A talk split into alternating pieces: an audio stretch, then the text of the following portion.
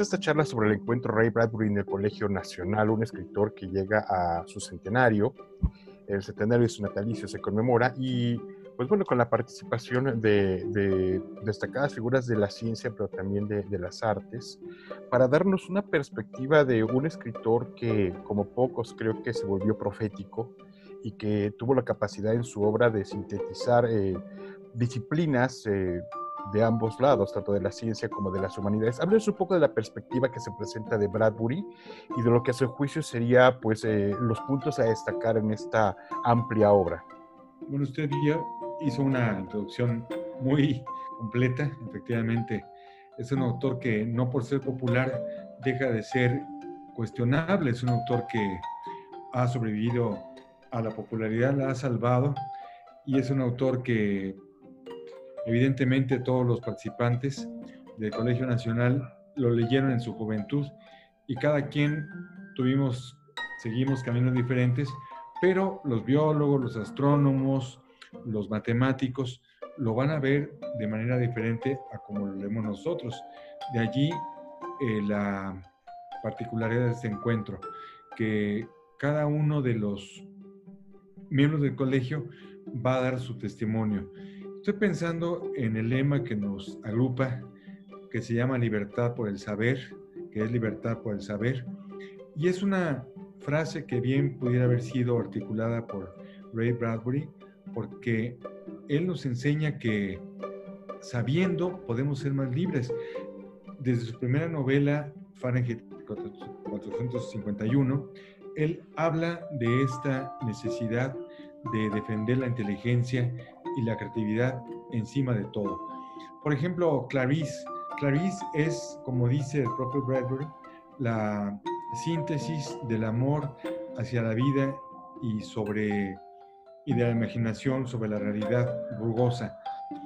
Eh, hay un cuento que él escribe en 51 que titulado The Pedestrian, el peatón, que a mí siempre me llama la atención y que es el que sirve como publicidad para el cartel, donde un hombre va caminando por la calle y es interceptado por una patrulla que encuentra sospechoso que alguien realice la caminata por, la caminata misma. ¿Qué está usted haciendo en la calle caminando? ¿Por qué? ¿A dónde va? A ninguna parte. Camino porque quiero. Y eso lo hace un sospechoso, lo suben a la patrulla y lo llevan a, pues a una cárcel de adaptación para costumbres no recomendables. Y por supuesto, un creador siempre va a ser un ser crítico en contra de la sociedad en la que se desarrolla. Y eso es lo que hace la novela de Bradbury tan actual. Em, sus profecías que aparecen, se articulan en una Norteamérica invadida por el espíritu conservador, pues permea hasta nuestros días a diversas sociedades. Uno se da cuenta, por ejemplo, cuando las Torres Gemelas, bueno, vamos a ir históricamente. Bradbury es un adolescente cuando la quema de libros por la Alemania nazi. Después le toca atestiguar también el, el derrumbe de las Torres Gemelas, donde eh, se destruyeron muchísimos acervos bibliográficos, eso no se ha dicho suficientemente, el incendio de la Biblioteca de Brasil hace poco tiempo, eso eh, parece que no, pero todo eso contribuye a una merma en la memoria histórica. Y la memoria es lo único que tenemos, lo único que nos permite resistir. Por eso es que ahora leía yo sobre la hambruna que caracterizó a la Ciudad de México en 1915 y es una situación que ya ha pasado y que sigue sucediendo, lo que ahora amenaza a la Ciudad de México y al país y al mundo entero, esta pandemia que a todos nos tiene arrinconados. Sin embargo, Bradbury en la frase final de su novela nos dice un mensaje esperanzador, cuando dice, cuando lleguemos a la ciudad, cuando alcancemos la ciudad. Este, este sentimiento de futuro creo que todos lo tenemos, todos lo compartimos, todos queremos volver a disfrutar y merecer esta ciudad y este espacio que nos ha sido arrancado. Pero pues tenemos que merecerlo y este merecimiento solamente lo da la reflexión eh, que ha permitido la reclusión obligada.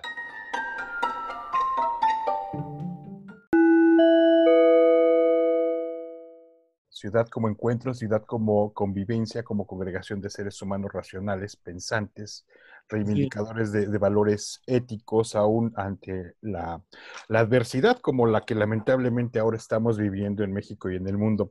También me gustaría preguntarle en torno a las influencias de Bradbury. Eh, tanto biográficas, porque, bueno, eh, el último libro que tuve la oportunidad de revisar de Ray Bradbury es Escena en el arte de escribir, en donde siempre eh, hay una especie de... Hay que reeditarlo porque es un libro que no se ha reeditado. Exactamente.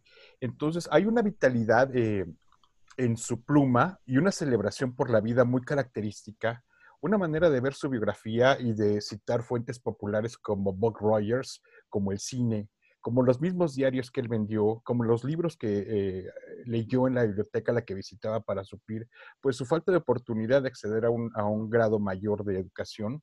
Eso por un lado.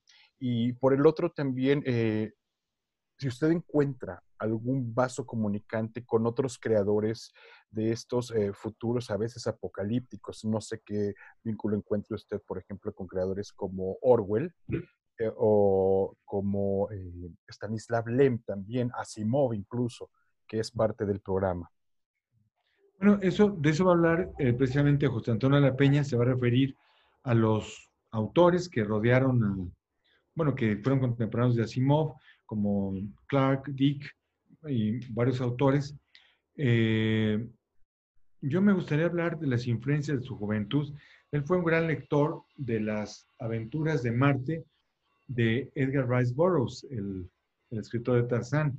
Sin embargo, él fue más allá. Bradbury eh, no, no, se quedó con la sed de aventura. Para decirlo en pocas palabras, cualquier cuento de aventuras o novela de aventuras que intenta Bradbury, siempre le queda un sentido metafórico, alegórico. Eso lo, lo convierte en un pensador, en un filósofo, en un poeta. Eso es lo que lo distingue de escritores del montón, porque usted este, estará de acuerdo en que el género científico y el género policiaco, pues hay muchas basuras, imitaciones. En cambio, hay pocos autores que logran sobresalir en estos géneros que de manera general se les ha llamado subgéneros.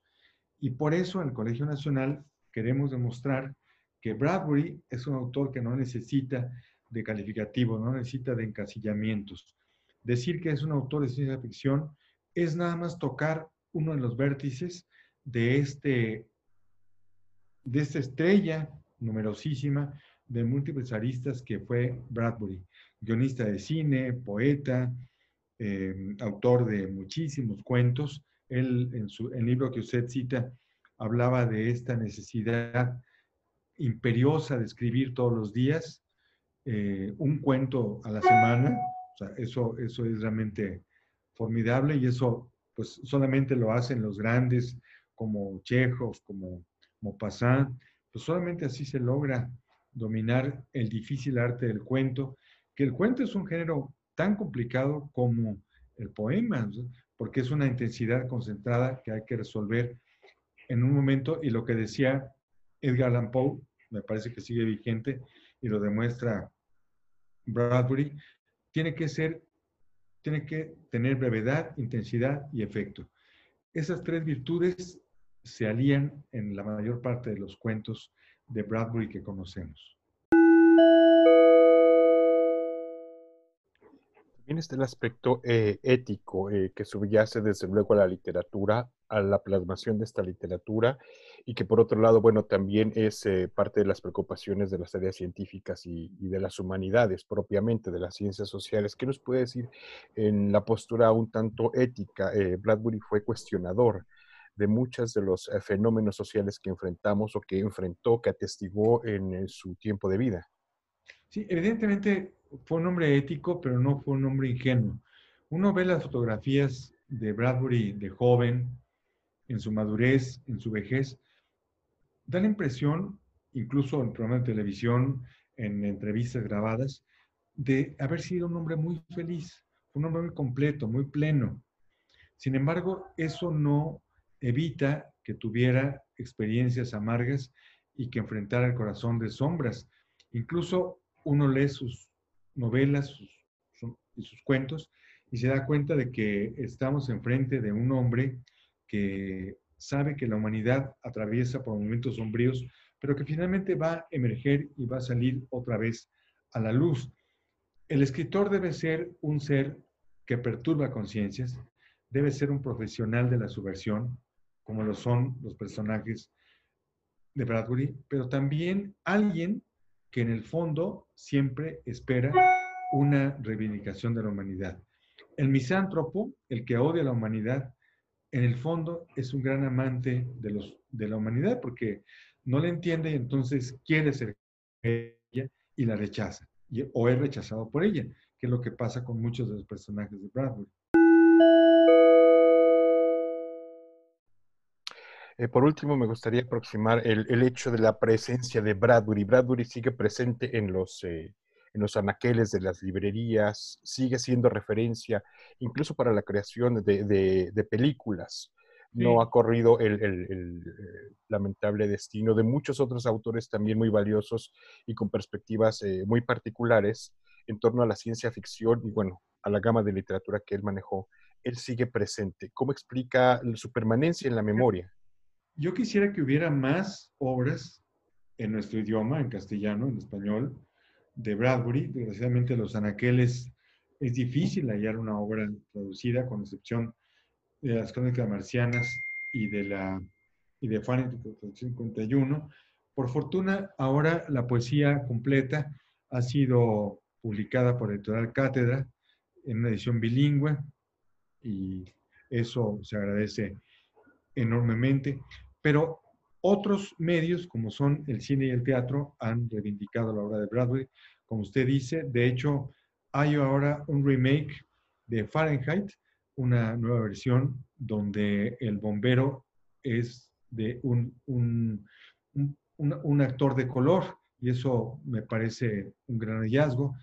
Eh, por supuesto, siempre recordaremos la personificación de Clarice con Julie Christie hace mucho tiempo, pero eh, es una película que admite nuevas lecturas y eso pues lo demuestra la aparición de muchos, muchas obras que están inspiradas en Bradbury.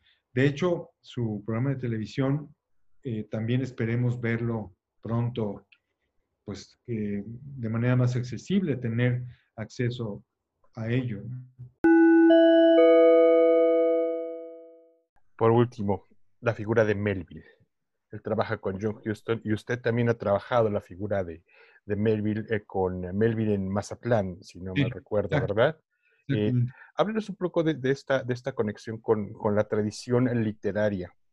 Sí, bueno, Melville fue un autor muy cercano en todos los sentidos a, a, a Bradbury. Incluso podría hacerse un estudio sobre comparando ambos personajes, porque pienso que el peatón es un personaje que se relaciona mucho con Bartleby, cuando dice prefiero no hacerlo. Yo prefiero caminar por caminar. Y no me pregunten por qué, yo lo hago porque eso es lo que elijo. Y también eh, Melville tuvo la, el valor para decir, cuando le dijeron escriba otra novela de aventuras, dijo, Moby Dick no es una novela de aventuras, es un poema alegórico. Y bueno, por eso es que fue ignorado en su tiempo.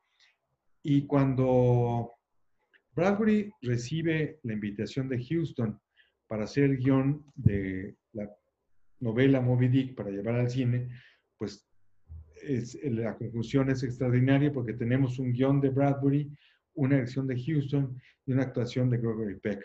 Todo eso hace una cinta inolvidable que seguimos viendo con pasión después de más de medio siglo de haber sido filmada aunque ha habido versiones posteriores, pero...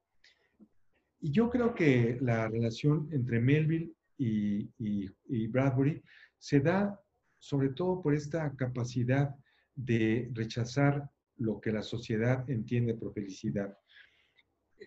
Lo hizo eh, también Melville, solo que Melville sí fue derrotado por la melancolía, lo venció la tristeza y tuvo pues 30 de, años su vida, tres décadas, en que realmente no escribió, se convirtió en un Bartleby, trabajaba como burócrata en la aduana y eso no sucedió con Bradbury. Bradbury siguió siempre con ese mismo entusiasmo que usted señala y que le permitió ser un autor fecundo, popular y querido por los lectores. Pues muchísimas gracias por la entrevista. Haremos así memoria de quien ha hecho memoria y ha permanecido eh, presente con su obra literaria pues en muchos, muchos campos de la creación humana y sobre todo la reflexión activa tan necesaria hoy en día. Eh, doctor Vicente Quillerte, pues muchas gracias por la entrevista y la mejor de las suertes en este ciclo. Sus inteligentes preguntas. Muchas, muchas gracias. gracias. Hasta luego.